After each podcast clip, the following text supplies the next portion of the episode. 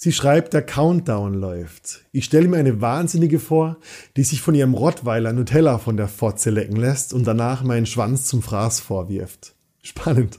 Mein Drang in die Zukunft tendiert auch dazu, das Worst-Case-Szenario zu bauen.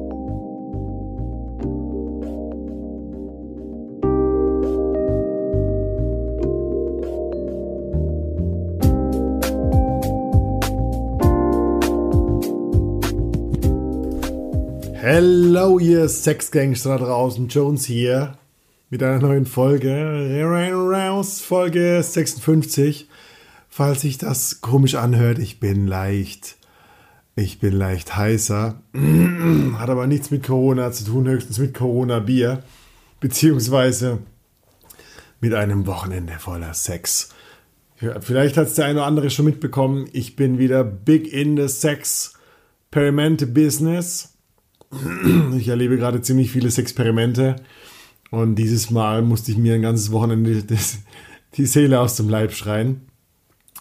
Warum ich das mache, ist unter anderem, weil, Trommelwirbel, ich angefangen habe, am Rein- und Raus-Buch zu schreiben. Ich habe mittlerweile über 20 Experimente erlebt und darunter sind solche skurrilen Geschichten und Erkenntnisse, dass es an der Zeit wird, nach einem Jahr rein und raus, endlich darüber zu schreiben. Und heute ist deshalb ein Special für dich, nämlich ich war vor ziemlich genau einer Woche in Hamburg und habe ein, ein anonymes Date blindfolded mit einer Augenmaske erlebt. Und ich habe ein Kapitel darüber geschrieben. Das ist das Kapitel 4 aus dem Rein- und Raus-Buch, das voraussichtlich fucking free heißen wird. Und ich möchte dir heute dieses Kapitel vorlesen und dir von dem Experiment erzählen. Falls auch du ein großes Experiment durchziehen willst, am 20. März startet der Rein- und Raus-Workshop. Es gibt bis auf einen einzigen Platz keine Plätze mehr und der letzte Platz ist ein Frauenplatz. Ladies da draußen, falls du Bock hast auf ein Abenteuer, melde dich bei mir. Ähm, es wird ein wunderbarer Workshop aus 16 Personen sein. Ähm, wunderbare, schöne Menschen, von denen, äh, zumindest die, die ich schon kenne. Ähm, gesell dich dazu, wenn du Bock hast auf ein Wochenende voller Erlebnisse, auf die Grundausbildung der Sexualität und auf wirklich neue Erfahrungen. Das lohnt sich verdammt hart. Geh auf www.reinundraus.com slash workshop beziehungsweise geh auf die Website, geh auf Instagram, folge mir, folge uns und bleib Teil der Rein- und Raus-Community. Und bis dahin wünsche ich dir erstmal viel Spaß mit der Folge, mit dem Kapitel aus dem Rein- und Raus-Buch. Und wir hören uns nächste Woche. Bye bye. Just listen. All you people look at me like I'm a little girl. Well, did you ever think it'd be okay for me to step into this world? The club. Well, I'm just trying to find out why, cause dancing's what I love.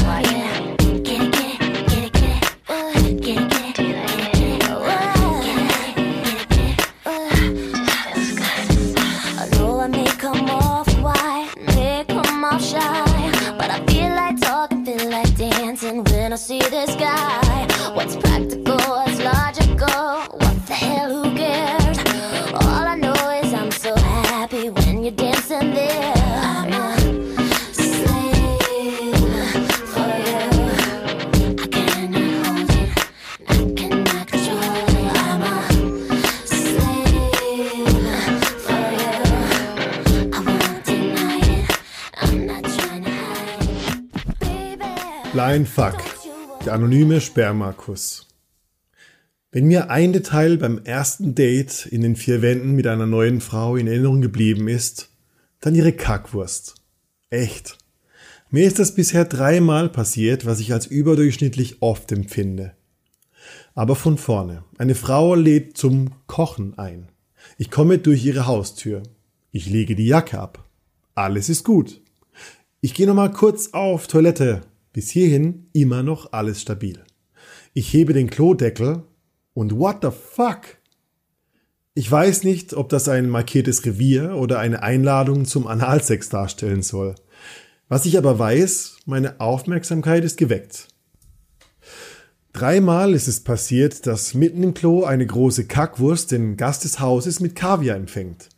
Dreimal habe ich mir beim Betreten gedacht, dass Klos immer so verdächtig riechen, wenn sich Kackdunst und Febres zum Aqua Sanitaria in den Duschvorhängen festsetzen. Dreimal hat sich die Beweisführung im letzten Moment zu Scheiße verdichtet.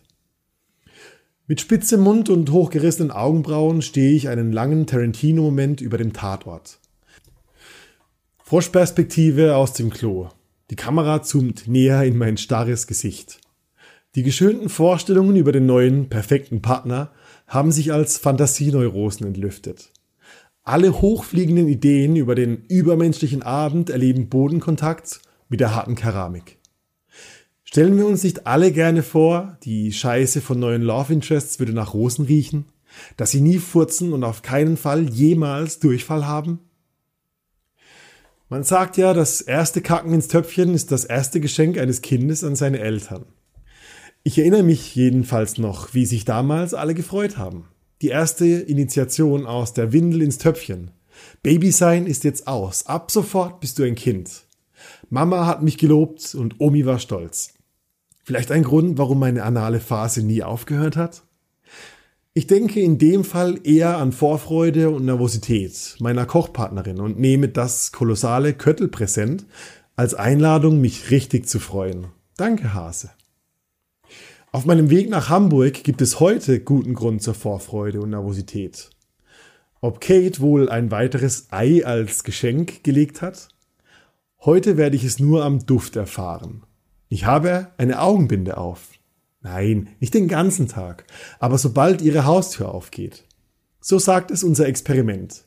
Zwei Fremde mit Augenbinden werden ein Blind Date haben, das sich zum Blind Fuck entfalten soll. Die Idee ist natürlich irgendwie naheliegend. Das Experimente teilen sich auf in Praktiken, Stellungen, Körperöffnung, Flüssigkeit oder Sinne. Neben dem ganzen höher, schneller und weiter, das wir durchexerzieren können, ist dieses Experiment das Mehr durch weniger. Der Sinnesentzug als eine Art, um andere Sinne zu verstärken. Und das ist beim Visuellen schon sehr krass. Augen machen einen prozentual überwiegend großen Teil unserer Sinneswahrnehmung aus. Da bildet man sich schnell ein, dass krassere Sexstellungen gleich krasseren Sex bedeuten. Habe ich jedoch so nie erlebt. Zu oft landet die verrückteste Kamasutra-Position in die ernüchternde Einsicht, dass es doch nur ein Loch und ein Pimmel sind, die sich da reiben. Die verbogenen Gelenke ändern nicht viel, außer eben das Visuelle. Wenn wir uns dem visuellen Sinn entziehen, machen wir uns gleich von vielen anderen Dingen frei. Wir entbinden uns von sexuellen Stereotypen und verlassen das altbekannte Muster, wie der Akt in unserem gelernten Skript im Kopf funktionieren soll. Optische Fetische und Vorlieben müssen gezwungenermaßen anderen, viel subtileren Sinneswahrnehmungen weichen. Das heißt auch mit Gewohnheiten brechen, um zu erleben, was sonst oft eine Mischung aus Erleben und beigemengtem Storyboard in meinem Kopf ist. Unser Körper und die Kanäle von Berührung, Geruch und Geschmack sind unheimlich gewaltige Instrumente, die oft nur hinter den Augen anstehen Ganz allgemein sind ja Sinne nichts, was etwas aufnimmt, sondern etwas, das absorbiert. Unsere Sinne filtern die Welt, da wir wahrscheinlich verrückt würden, wenn wir wirklich alles verarbeiten müssten, was da an Eindrücken täglich auf uns einregnet. Mit verbundenen Augen werden Berührung, Geschmack und Geruch wesentlich feinere, intensivere Sinneskanäle, die uns wirklich subtil und echt wahrnehmen lassen.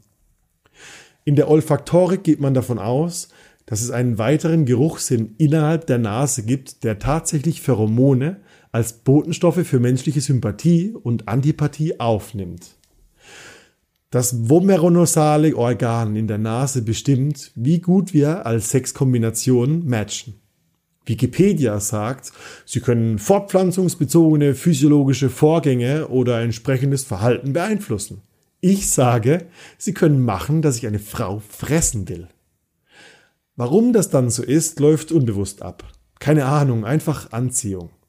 Redewendungen wie sich nicht riechen können sind älter als die Entdeckung der Botenstoffe selbst. Es muss also gewaltig was dran sein an dieser Informationsübertragung. Was also, wenn die Tür aufgeht und wir uns null riechen können? Was, wenn wir uns riechen und abstoßend finden?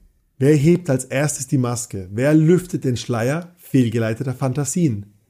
Wer zieht die Handbremse, geht duschen oder flüchtet gleich? Was ich von Kate auf Bildern sehe, kommentieren meine Botenstoffe mit Sympathie. Dunkle Haare, schöne Augen, schlanke Figur, strammes A-Körbchen, schätze ich. Alles, wo schon ein Haken dran ist, wird gleich unsichtbar nur noch eine Erinnerung sein. Wenn die Tür aufgeht, sollen die anderen Sinne übernehmen. Nicht sehen schafft unglaublich viel Erregung. Wir haben uns drei Wochen im Voraus verabredet. Schlimmster Fehler ever. Alle drei Tage spuken Träume über den Stichtag durch meinen Schlaf. Immer wieder rauscht der Cocktail aus Adrenalin und Endorphin durch meinen Körper, macht mich bereit für die Flucht nach vorne. Alleine das zu beobachten ist schon die Persönlichkeitsentwicklung in diesem Experiment. Was geht da eigentlich in mir ab, wenn ich meine Fantasie die ganze Zeit versucht, die Zukunft vorauszubestimmen? Bin ich wirklich so nicht im Jetzt, dass ich ständig die Events in drei Wochen durch meine Gedanken funke? Vielleicht sind es aber auch die guten Gefühle, die, die mich lebendig machen, mein Herz schlagen lassen, die Schwitzehände zum Salz in der Suppe des Lebens machen. Es wäre eine irre Annahme, dass die beste Art zu leben in der Komfortzone ist, wo mein Nervensystem wenig Ausschläge nach oben oder unten zu verzeichnen hat. Lebendigkeit ist nun mal rein und raus, rein ins Erleben, raus ins Integrieren und dann wieder rein in das nächste Abenteuer. Was ich jetzt als schlecht in mir deute, ist eine Interpretation aus einer alltäglichen Durchhaltestellung heraus. Als wäre Stillstand, Abwarten und auf angenehmere Abenteuer warten die bessere Alternative. Was ich heute erlebe, kann in beide Richtungen und beide Extreme ausschlagen. Und beide werden dafür sorgen, dass es etwas zu lernen gab. So wie ich das schreibe, erleichtert sich etwas in mir. Die negativen Gefühle sind nichts als Lebendigkeit, nach der ich mich sonst immer sehne. Jetzt habe ich sie, und es stimmt. So fühlt sich Lebendigkeit an. Das Experiment wird gleichberechtigt lebendig sein. Es ist nicht so, als käme ich als Räuber Hotzenplotz, der Kasperls Großmutter überfällt. Tatsächlich bin auch ich in Gefahr. Scheiß mir fast in die Hosen. Was, wenn eine Psycho-Bitch in der Wohnung wartet und mich mit muskulösen Mitbewohnern auseinandernimmt? Die Weinflasche zerschlägt und mir mit dem Flaschenhals droht? Was, wenn sie Bock auf Spiele mit Messern, Blut und Ekel hat? Wir haben kein Codewort, ich kenne die Dame nicht wirklich. Klar, wir haben uns etwas im Voraus in WhatsApp ausgetauscht, aber eher Aufgeilung und Schmuddelbilder hin und her senden. In der Fantasie haben wir schon fünfmal ihre Wohnung verräumt. Jetzt gleich kommen die Titten und die Eier auf den Tisch und aus der Fantasie wird Vollkontakt. Ich schreibe diese Zeilen drei Stunden vor unserem Treffen. Das letzte Frühstück kommt mir vor wie ein Henkersmahl, zumindest meinen zitternden Händen zufolge. Ich kaue weichen Porridge und harte Fingernägel. Mein Körper ist ungewöhnlich holprig. Es kribbelt und bibbert. Sie schreibt, der Countdown läuft. Ich stelle mir eine Wahnsinnige vor, die sich von ihrem Rottweiler Nutella von der Fotze lecken lässt und danach meinen Schwanz zum Fraß vorwirft. Spannend. Mein Drang in die Zukunft tendiert auch dazu, das Worst-Case-Szenario zu bauen. Wahrscheinlich um Wahnsinniges und seine Exit-Strategie schon mal im Voraus zu visualisieren. Es ist Samstag, 14 Uhr in Hamburg. Es ist Februar und regnerisch und kalt. Ich habe nasse Socken. Hoffentlich riecht sie das jetzt nicht gleich. Fast schon angsteinflößend die feineren Sinne. Ihre Eingangstür im vierten Stock markieren drei Herzchen vom Dekoladen. Immerhin nicht ganz eine verwahrloste Hexe. Es gibt Grund zur Hoffnung. Ich klopfe nochmal an die Tür, ziehe mir die Augenmaske über und mache aus meinem Schal eine weitere Binde. Das Experiment ist all in und ich will erst gar nicht durch mögliche kleine Spalte unter der Maske durchspicken. Als die Tür aufgeht, muss das für Nachbarn richtig lustig aussehen. Zwei mit verbundenen Augen laufen sich mit ausgestreckten Armen an der Tür entgegen, eine davon jetzt schon halbnackt. Sie in Strümpfen mit Haltern und BH, ich in fetter Winterjacke für bis minus 30 Grad. Sobald die Tür hinter mir schließt, komme ich mir vor wie ein Hund, der das Gegenüber erstmal beschnuppert. Habe ich schon oft drüber nachgedacht, neuen Begegnungen erstmal am Arsch zu riechen. Macht heute auch Sinn. Wir fangen aber am Hals an. Ich mag ihr tiefes Ausatmen, die Mischung aus geil und aufgeregt, die heiß aus Nase und Mund strömen. Unsere Gesichter kommen sich näher, die Lippen berühren sich das erste Mal. Zögerliches Rantasten an den fremden Körper. Körperwärme spüren, Haut riechen. Ich ziehe meine Jacke aus. Sie drückt mich an die Wand. Kleine Widerstände werden zum spannenden Herausforderungen. Das Vortasten ins Ungewisse. Laut unseren Küssen sind wir kompatibel. Geruch passt. Auch das habe ich irgendwann festgestellt. Die gemeinsame Ästhetik, auch wie man später fickt, kann man am Küssen exakt ablesen. Beim Küssen wird viel Leidenschaft, Hingabe und Ästhetik deutlich. Ästhetik ist kein leichtes Wort. Es umfasst die Lehre vom Schönen, die Gesetzmäßigkeiten vom Sinnlichen. Nichts, was man wirklich wissenschaftlich messen könnte. Und trotzdem hat jede Person mehr oder weniger Ästhetik. Ästhetisch ist für mich alles, was die Sinne bewegt, wenn etwas sich mit der inneren Emotion deckungsgleich im Außen zum Ausdruck bringt. Ein Kuss, der die Emotionen zum Ausdruck bringt, ist philosophisch und sinnlich. Und dadurch wird eine Person echt, verletzlich und intim. Wir vertrauen dieser verletzlichen Intimität, als wäre es eine grundlegend menschliche Art, sich zu verbinden. Eine sinnliche Person wird einen Kuss mit einem stumpfen Gegenüber immer irgendwie als sinnlos empfinden. Eben deshalb, weil die Sinne nicht im Spiel sind. Wenn meine Sinne an sind, will ich nichts mit einem Partner küssen, ich will ihn ganz einsaugen. So schnaufen wir uns durch ihren Flur, wie wir uns mit Fantasien vor zwei Wochen aufgeheizt haben. Sie war so, ich drück dich an die Wand und hol deinen Schwanz raus. Ich war so, ich dreh dich um, drück dich an die Wand und ich steck dir meine Finger in die Muschi. Wir haben es wohl beide mit dem an die Wand drücken und mit den Vorstellungen rangeln wir uns im Nahkampfmanier durch den Flur. Ich will den Brainfuck perfekt machen und am Skript entlang arbeiten, drücke sie an die Wand und wir naschen abwechselnd von ihren Flüssigkeiten. Ziemlich geil. Ich mochte es schon immer, wenn ich genau das Essen kriege, was ich mir im Hunger vorgestellt habe. Alles ist irgendwie spannender, jetzt wo es nichts wirklich zu sehen gibt. Meine Vorstellung formt Bilder, die sich die Frau, die Wohnung und das Bett ausmalen. Sie kniet an der Wand, nimmt meinen Schwanz in den Mund. Das Erlebnis hat eine höhere Dichte als sonst. Es ist wärmer, mir gefallen Geschmäcker und Gerüche. Die guten sind lieblicher, die derben sind herber. Wir stolpern uns ins Bett und legen den Film unserer Sexfantasien ein. Frau ausziehen, easy. Kondom überziehen, problemlos. Die Standard-Moves sind oft genug geübt, dass sie auch ohne Sicht top funktionieren. Lustig, wie sich die Situation in meinem Kopf zu einem Ganzen zusammenbaut. Ich habe konkrete Vorstellungen darüber, wie sie aussieht, wie die Wohnung aussieht und wie alles andere aussieht. Mit jedem Anfassen korrigiert sich das Bild. Arsch und Schenkel, hm, etwas dicker als erwartet, aber gut. Sie schwitzt. Ist das nun eklig? Ich lecke sie ab. Meine völlig aus der Luft gegriffenen Bilder ergänzen sich nach und nach mit dem gesammelten Daten. Wäre ein Nachbar mit mir unentdeckt durch die Eingangstür geschlüpft, hätte er wahrscheinlich den Film seines Lebens. Aus ästhetischen Gesichtspunkten außerhalb sehen wir wahrscheinlich aus wie eine Rangelei um Leben und Tod. Zwei verschwitzte Leute, in Zwangsjacken gesteckt und untenrum nackt. Ist mir in dem Moment aber egal.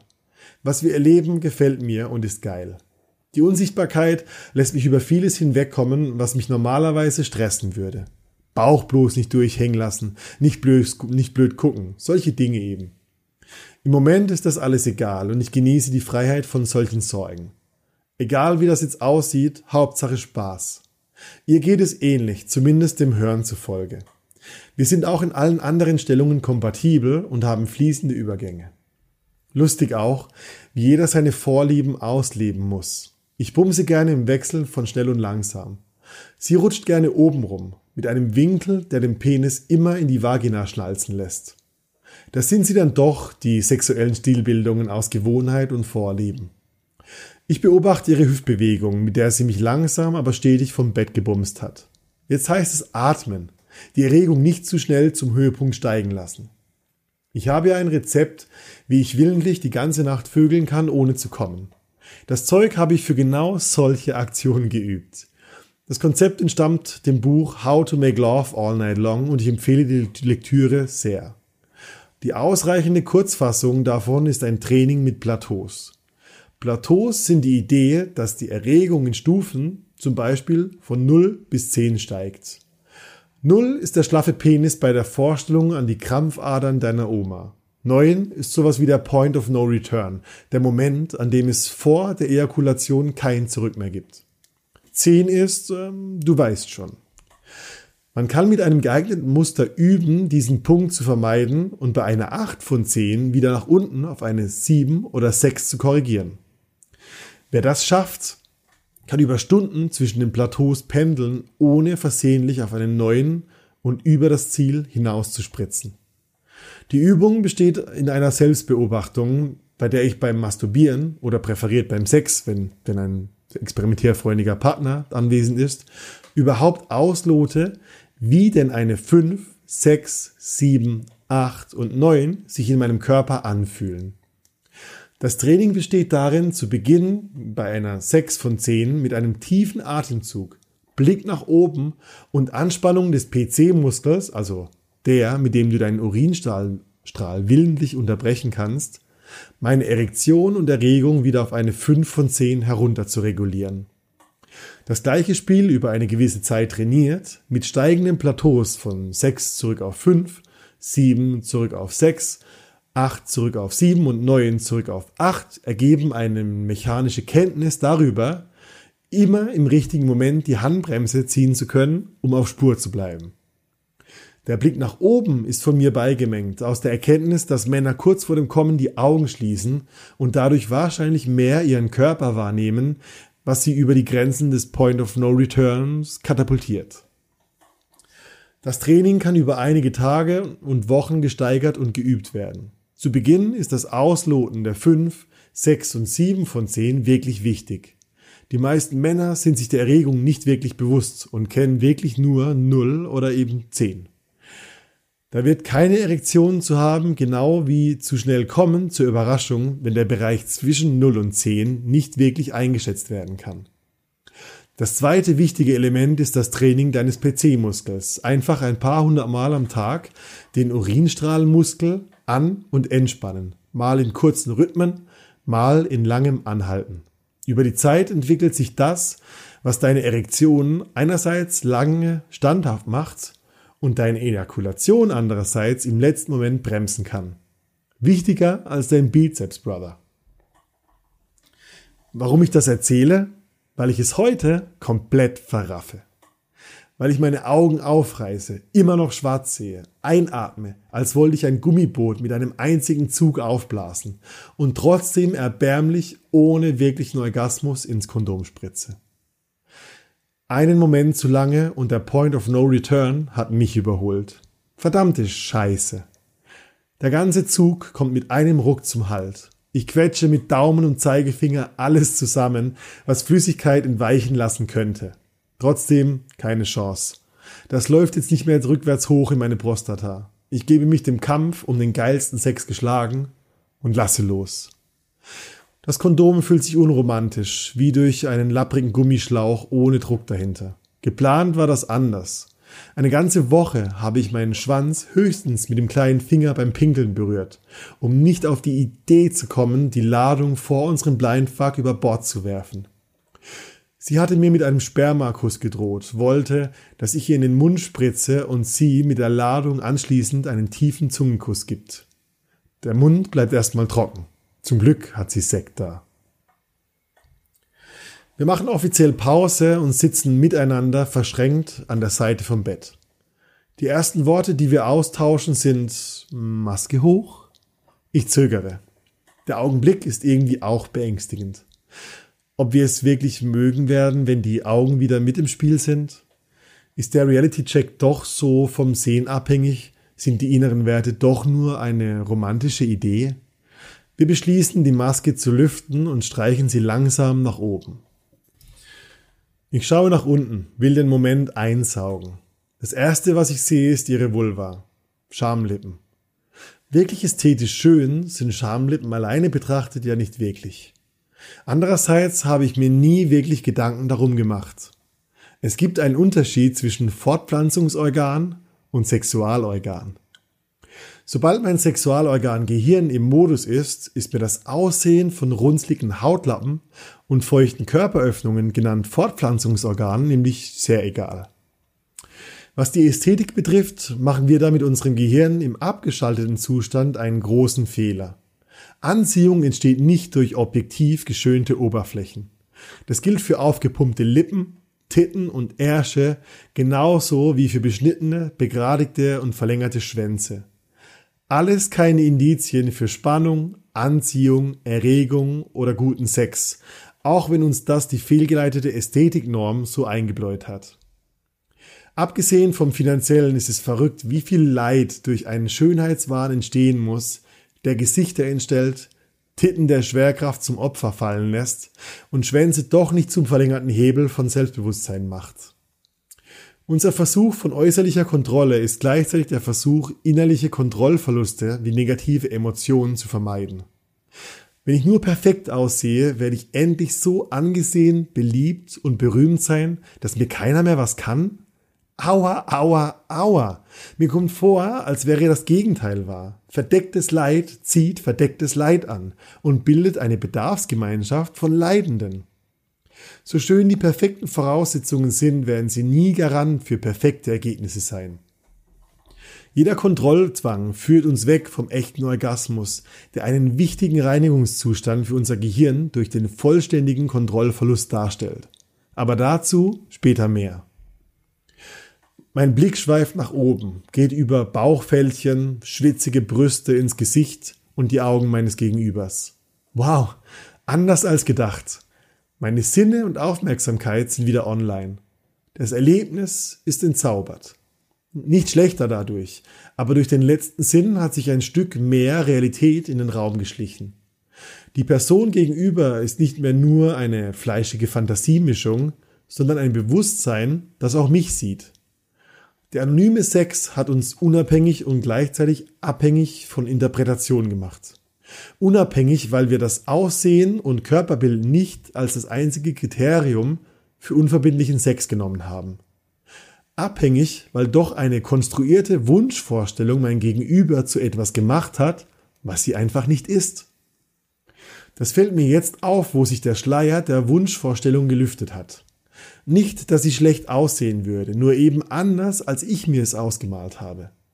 Sie hat eine Art zu sprechen, ihren Körper zu bewegen. Vieles, das vorher mit Fantasie kompatibel gemacht wurde, passt nicht mehr unbedingt oder will langsam angenähert werden. Der Mensch als Ganzes ist mehr als nur Mund, Titten und Fortpflanzungsorgan. Augen erzählen Geschichten, die vorher einfach nicht da waren. Der Körper zeigt einen Charakter, der beim anonymen Sex keine Rolle spielt. Viele Details kommunizieren Eigenschaften, mit denen ich mich sehr oder eben überhaupt nicht verbinden kann. Es ist die Dimension, die mit allen Sinnen und Lust vermengt, nur zu oft übergangen wird. Durch die Teilung in die Einzelteile von Person und Sex fällt mir auf, dass meine Anziehung im realen Leben von Mikroebenen der Wahrnehmung abhängig ist, die ich so meistens nicht differenziere. Es gibt Abende, an denen ich mit perfekten Modelkörpern null Anziehung erlebe, wohingegen ich mit anderen, gesellschaftlich nicht so perfekten, eine tiefere Art der Erregung verspüre. Es gibt einen Teil, mit dem ich mich verbinden möchte. Es gibt Teile, die mich aus dem Untergrund bereits abstoßen. Was bringt mir ein Optikfick, wenn er nur als Hirschgeweih an den Wänden meiner Selbstdarstellung für andere verstaubt? Ist Sex nicht ein viel satteres Erlebnis, wenn es mehr sein soll als nur Reibung an der Oberfläche?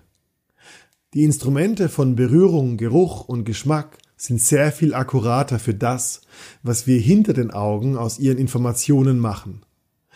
Was Kompatibilität betrifft, gibt es wahrscheinlich gute Gründe für Pheromone und ihre Organe für ihre Aufnahmen. Besonders anziehend sollen ja Menschen auf uns wirken, deren Immunsystem sich möglichst stark von unserem unterscheidet. Bessere Abwehrkräfte für gesunden Nachwuchs. Vielleicht ficken wir doch nur von der Biologie überschattet auf der Suche nach der bestmöglichen Fortpflanzung. Wir trinken etwas Sekt, vögeln ein paar Minuten später unsere Pflichten zu Ende. Die Liebe zum Forschen ist raus. Der Spermakuss muss trotzdem sein. Nachdem ich ihr in den Mund gekommen bin, spuckt sie mir die ganze Ladung in den Mund und steckt mir ihre Zunge in den Hals. Mir wird leicht schlecht. Nicht, dass ich das zum ersten Mal gemacht habe, aber irgendwie geht mein Immunsystem auf Abwehr. Die Fantasie hat anonym besser funktioniert. Der Spermakuss macht mich auch nur geil, weil ich ihn zu oft in Pornos mit zwei Frauen gesehen habe. Sobald die überspitzte Geilheit durch die Ejakulation raus ist, löst sich auch der Dopaminrausch im Gehirn in Luft auf. Andere Sinne sind wieder stärker mit im Spiel.